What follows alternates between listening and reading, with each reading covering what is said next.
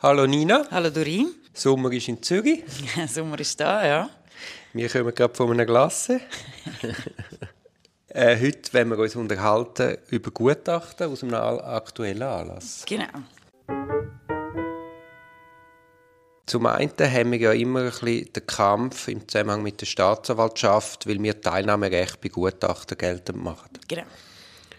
Dort geht es ja weniger um ein Misstrauen am Gutachter gegenüber, sondern eher darum, dass man einfach eine Kontrollfunktion hat, weil Missverständnisse sind schnell passiert und wenn halt nochmal jemand im Raum ist, wo der Sachverhalt auch kennt, vielleicht auch besser kennt als der Staatsanwalt, vor allem auch einen engen Bezug hat zum Klienten. Das finde ich vor allem wichtig, ja. Ist ja das eigentlich eine unterstützende Leistung, die der Qualität vom Gutachten überhaupt gar keinen kein Abbruch tut. Ja. Nein, und ich meine, wenn ein Gutachter das äh, äh, gut macht, dann hat man ja gar keine, kann man gar, also muss man gar nicht machen, dann ist man einfach dabei und es unterstützt den Klienten und äh, eben wie du sagst, also man kennt ja dann die Sachverhaltsversion von der Klienten in- und auswendig mehr oder weniger und kann dann auch eingreifen und sagen, hey, das hat er im Fall nicht so gemeint, fragen Sie nochmal nach, im schlimmsten Fall, oder im schlimmsten Fall. Ja, wie auch bei so ja. Genau, es geht ja nicht darum, dass ich ihm dann vorkatsche, was er soll sagen oder ihr. Eben, da ist eine völlig falsche Angst auf Seite Justiz, finde ich zumindest. Ja. Und eben, die Variante 2 wäre ja, man nimmt einfach auf. Da bin ich ja nicht dabei. Aber wenn ich merke, im Gutachten steht etwas, was sich komplett widerspricht zu dem, was ich äh, kennen oder erfahren habe von, von meinem Klient oder meiner Klientin, dann kann man das anschauen. Und dann hat man ja die äh, Kontrolle seitens Verteidigung, aber auch seitens Staatsanwaltschaft. Und dort verstehe ich es dann wirklich also gar nicht mehr, warum man das nicht macht, weil die technischen Mittel sind ja um. Also es ist nicht so, dass das so schwierig wäre. Ja, und dazu kommt ja noch, dass Gutachter an sich oder Gutachterinnen gar nichts dagegen hätten. Genau, das kommt noch dazu. Also ich habe ja schon Fälle gehabt, wo das bewilligt worden ist, ja. wo man eine Aufnahme laufen lassen hat. Und dort hat man sich darauf geeinigt, dass man es dann einfach nur reinlässt, wenn es sich als notwendig erweist. Aber man hat einfach den Fallschirm gehabt, falls sich dann zu Fragen Anlass gegeben hätte. Ja, also ist eben, man hat noch etwas hinten dran, wo, wenn es wirklich so wäre. Und äh, ja, meistens wäre es dann vielleicht gar nicht nötig. Es gibt zu dem Thema Teilnahmerecht dies vom Thierry Urwiller, genau. wo ich also wirklich jedem ans Herz lege.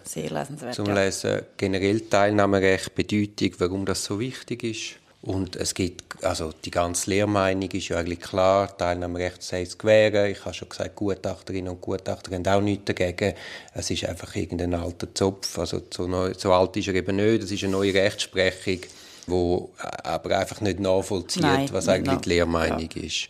Und was ein bisschen enttäuschend ist, es gibt, man findet nicht einmal eine vertiefte Auseinandersetzung mit dieser Thematik. In der Regel nicht, ja. In der Regel heisst es einfach, ist nicht in der StPO, gibt es nicht, Punkt. Und mehr wird nicht gross dazu gesagt. Um es noch vielleicht das Positive rauszukehren, es gibt jetzt doch einige Entscheidungen vom BG Zürich zum Beispiel, genau. wo sagen, bei besonderen Konstellationen, in dem Fall war es Asperger-Syndrom von der beschuldigten Person, genau. habe ich richtig in Erinnerung? Ja. ja.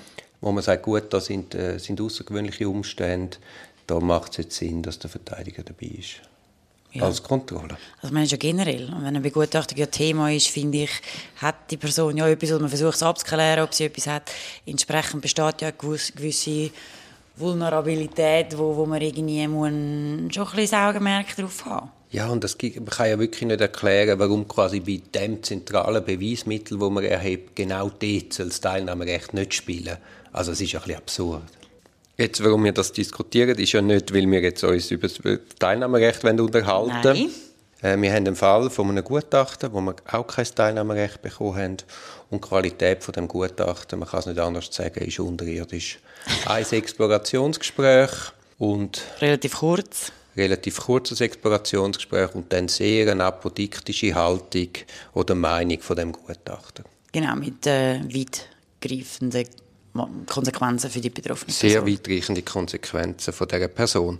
Und dann ist halt jetzt die grosse Frage, welche Qualität muss die Justiz sicherstellen bei Gutachten, dass man kann sagen man kann auf die abstützen Gut, da gibt es ja mittlerweile auch genug Aufsätze, die sagen, äh, was es alles muss erfüllen muss. Äh, man muss halt einfach auch dann halt seitens Verteidigung das Augenmerk darauf haben. Ich habe gerade Anfangs Woche einen Podcast ausgestrahlt mit dem Stefan Bernhard, ist einer von der ja. treibenden Anwälte im Massnahmenrecht. Und wir haben uns dort geoutet als Fan. Wir sind Fan, wir sind Mitglied vom Thierry Urwiller Fanclub. Und wir haben Bezug genommen auf das Handbuch Strafrecht, Psychiatrie, Psychologie, wo der Thierry zusammen geschrieben hat mit dem Jerome Endras, einem, einem Henning Hachtel und dem Marc Graf. Also Riesennamen, die ein unglaublich gutes Buch geschrieben haben. Eine Bibel, sozusagen. Eine Bibel, wo ich wiederhole den Stefan, der sagt, das muss jedem Verteidiger und eigentlich auch bei jedem Staatsanwalt und bei jedem Richter im Schrank stehen. Ja. Das ist aber gleichzeitig auch eine Bürde, weil man muss sich da durch, ich schaue schnell, 1056 Seiten kämpfen. Ja, das ist ein rechter Brocken, ja. Auch wenn es äh, ein rechter Brocken ist, äh, es ist extrem wichtig, dass wenn man Verteidigerin oder Verteidiger ist, dass man sich mit dieser Thematik auseinandersetzt und dann halt auch wieder mal ein dickes Buch in die Hand nimmt und sich durchackert, weil man kann es nicht einfach so aus dem FF, so das Massnahmenrecht. Es fährt bereits an bei der Wahl von der sachverständigen Person. Ja. Da hat man ja ein das Gefühl auf Seitenverteidiger. Ich sage das Gefühl, ich habe es nicht evaluiert, kann das nicht, dass man da schon gewisse Staatsanwälte haben und Staatsanwältinnen haben Vorlieben für immer ein die gleichen Sachverständigen. Ja. Und es müsste eigentlich sein, wie bei der Bestellung von der amtlichen Verteidiger, dass man das wie vom einzelnen Staatsanwalt wegnimmt. Es führt ja dann schon zu einer unschönen Abhängigkeit, dass halt der Gutachter immer wieder bedient wird. Das sind sehr lukrative Mandate. Sehr. Ich habe auch noch nie erlebt, dass man äh, einen Gutachter gekürzt hat, obwohl die ja einmal ein Mehrfaches als Salär haben als von der Verteidigungen. Und das ist natürlich eine Abhängigkeit, wo unter Umständen die Unabhängigkeit beschlägt.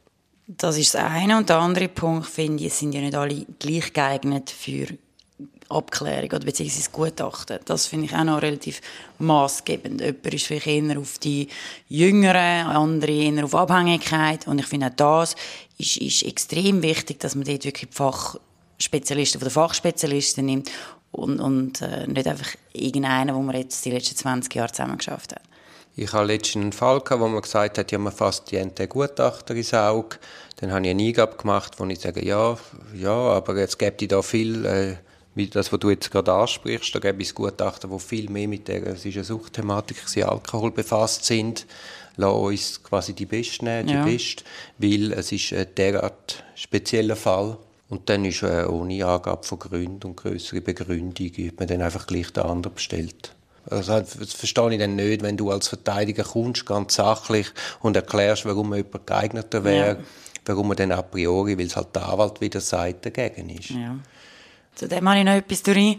Immerhin, äh, ist jetzt doch in den letzten paar Massnahmenfällen, habe ich das gesehen, die Akten, sie werden jetzt angeschrieben, per E-Mail, Gutachter. Also man sieht immerhin Korrespondenz, ich gehe jetzt mal davon aus, alles, was dort hin und her ist, das heisst, man sieht es. Es ist dann zwar schon, es ist der XY oder es ist der XY, aber man sieht immerhin Korrespondenz, wo, wo zwischen Staatsanwaltschaft und Gutachter oder Gutachterin gelaufen ist.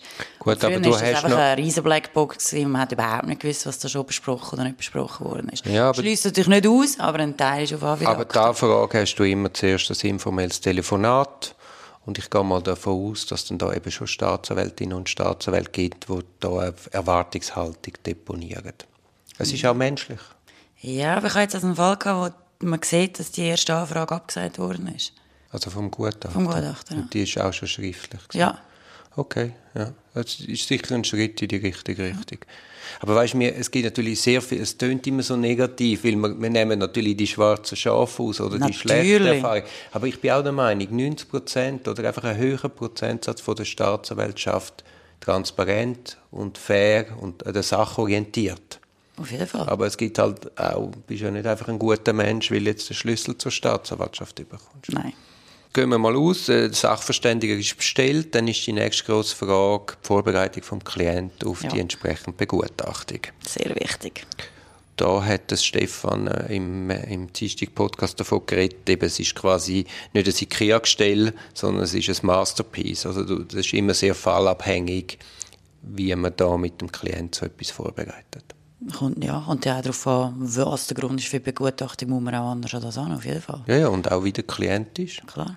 Dann finden ja einmal mehrere Explorationsgespräche statt. Der Verteidiger, wenn er sich nicht aktiv darum bemüht, erfährt gar nicht, wenn die Termine sind. Nein. Mich dunkt es schon noch wichtig, dass man nach dem ersten Gespräch schaut, dass man dann doch ins Gefängnis geht, einmal mit dem Klienten anschaut, wie ist es gelaufen, was hat er für ein Gefühl, äh, weil das ist nochmal ein Moment, wo man doch könnte intervenieren könnte. Ja, finde ich auch. Und eben entsprechend die Vorbereitung vom Klienten wichtig, dass es eben nicht einmal durch ist. Die, die haben das in Vorstellung, wenn sie nicht vorbereitet sind, dann kommt einer, mich schrawatscht nach zwei Stunden und dann geht er wieder und es hat sich erledigt. Und das ist ja definitiv nicht der Fall. Dann wird das Gutachten erstellt. Das ist einmal der Zeithorizont jetzt im Kanton Zürich von sechs Monaten aufwärts. Ja. Und dann geht es darum, wenn dann das Gutachten kommt, dass man das eingehend studiert. Ja. Also man kann sich nicht nur darauf beschränken, dass man quasi die Schlussfolgerungen liest. Ja, die Fragebeantwortung auf den letzten vier Seiten, ja. Da ist es eben auch doch nochmal sehr wichtig, um so etwas wirklich richtig einzuordnen, dass man sich mit den entsprechenden Lehre, sage ich jetzt, also dass man also eine Ahnung hat, ja. ja, mit von Psychiatrie, Psychologie und natürlich auch vom Massnahmenrecht, ja. strafrechtlicherseits eine Erfahrung hat. Genau. Und das führt uns jetzt eigentlich zum heutigen Thema von dem Podcast, mhm. nach doch 13 Minuten. wir haben einen Fall, wo wir eben der Meinung sind, dass Gutachten genügt nicht. Zum einen der Klient gar nicht in der Begutachtung erkennt. Ja. Zum anderen hat es auch nach Verteidigersicht und Verteidigerinnensicht starke handwerkliche Fehler gehabt. Und dann ist die grosse Frage, was macht man in so einem Moment? Genau, und es kommt ein bisschen immer auf, auf den Einzelfall drauf an und auch auf Möglichkeiten. Wir haben uns dann entschieden, dass wir da ein methodenkritisches Gutachten über das Gutachten machen. Ja, weil wenn du als Verteidiger das einbringst, dann ist natürlich, wirst du weggewischt mit der Argumentation, da haben wir eine Fachperson, eine ärztliche, eine psychiatrische und was willst du als Jurist uns da erzählen? Genau. Und dann haben wir eine Kapazität in diesem Bereich gesucht. Wir hatten nicht das Geld für ein eigenes Privatgutachten, aber wir haben ihm das Gutachten vorgelegt und haben gesagt, du tust das auch einfach methodenkritisch analysieren. Was ist von dem Gutachten aus wiederum gutachterlicher Sicht zu halten. Und das ist dann äh, halt äh, so rausgekommen, wie wir das auch gedacht haben, jetzt in unserem Fall. Und zwar, dass das einfach dass, äh, das äh, methodenkritische Gutachten sagt eigentlich, dass die Schlussfolgerungen vom Gutachten anhand von der Befundlage, die er äh, festgehalten hat, nicht nachvollziehbar sind. Ja, und dann ist einmal als Verteidiger guter Rat teuer, oder? Ja. Wir haben dann Antrag gestellt, das sei quasi ein, ein neues Gutachten zu erstellen, genau. auf, vor dem Hintergrund von dieser methodenkritischen Auseinandersetzung.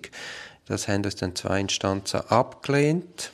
Ja, also man hat das Gutachten, das wir, in, finde ich, genügend in Zweifel gezogen haben, haben wir nicht wollen, äh, in Zweifel ziehen und sagen, nein, das ist total logisch und total nachvollziehbar. Obwohl eben, wir ein Gutachten hatten, also ein methodenkritisches Gutachten, das eigentlich das Gegenteil gesagt hat. Also die Juristen haben es besser gewusst als unsere methodenkritische Gutachter und wir haben dann auch verlangt, dass wir den anderen Gutachter können wir zum Beispiel mal in einer mündlichen Verhandlung befragen. Genau. Das habe ich einmal erlebt. Ah, da bin ich allerdings auf der geschädigten Seite gewesen. Dort hat man einen Gutachter geladen und angehört. Und ich glaube, das ist schon noch wichtig, weil du als Gericht kommst ja dann schon einen Eindruck über, wie gut ist die Person. Weil schriftliche Papiere, schriftliches Gutachten, erstens ist, ist es ein grösseres Ding für Missverständnis. Ja. Und zum anderen ist es noch spannend zu sehen, wie, wie souverän ist die Person im Umgang mit der Thematik. Finde ich auch. Und ich finde gerade bei dem Salär, wo 350 Franken sind, glaube ist ja schon zeigt, dass man sich auch kritische Fragen stellt. Auf jeden Fall, auf jeden Fall. Und zwar von allen Seiten. Das muss ja nicht immer nur seitens Verteidigung sein, sondern von allen Das Seiten. möchte ich sagen. Ich meine, als Verteidiger musst du dann relativ gut in der Materie dich auskennen, damit du gegen so einen Gutachter ankommst. Ja.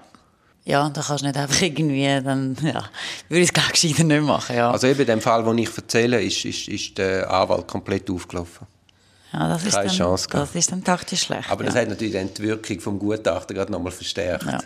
ja, das ist klar. Aber eben, ich sage, das ist jetzt ein Argument, das man jetzt als Verteidiger nicht zu laut sollte sagen. Aber für die Qualität von der Justiz an sich würde ich mich das wertvoll tun. Wir haben sie nach Lausanne getragen. Genau. Und heute? Heute hören wir zu, was äh, die Herren und Damen Bundesrichterinnen dazu meinen, was wir da vorgetragen haben. Genau, es ist eine öffentliche Urteilsverkündung Beratung angekündigt. Genau.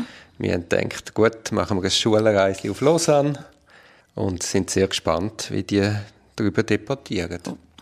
Und auf, zu welchem Schluss das dann am Schluss dann kommen. Das ist ein Podcast aus der Reihe Auf dem Weg als Anwältin. Ich hoffe, der Podcast hat dir gefallen. Für mehr Podcasts schau doch auf meiner Homepage www.duribonin zusammengeschrieben.ch. Viel Spaß beim Entdecken von weiteren Podcasts.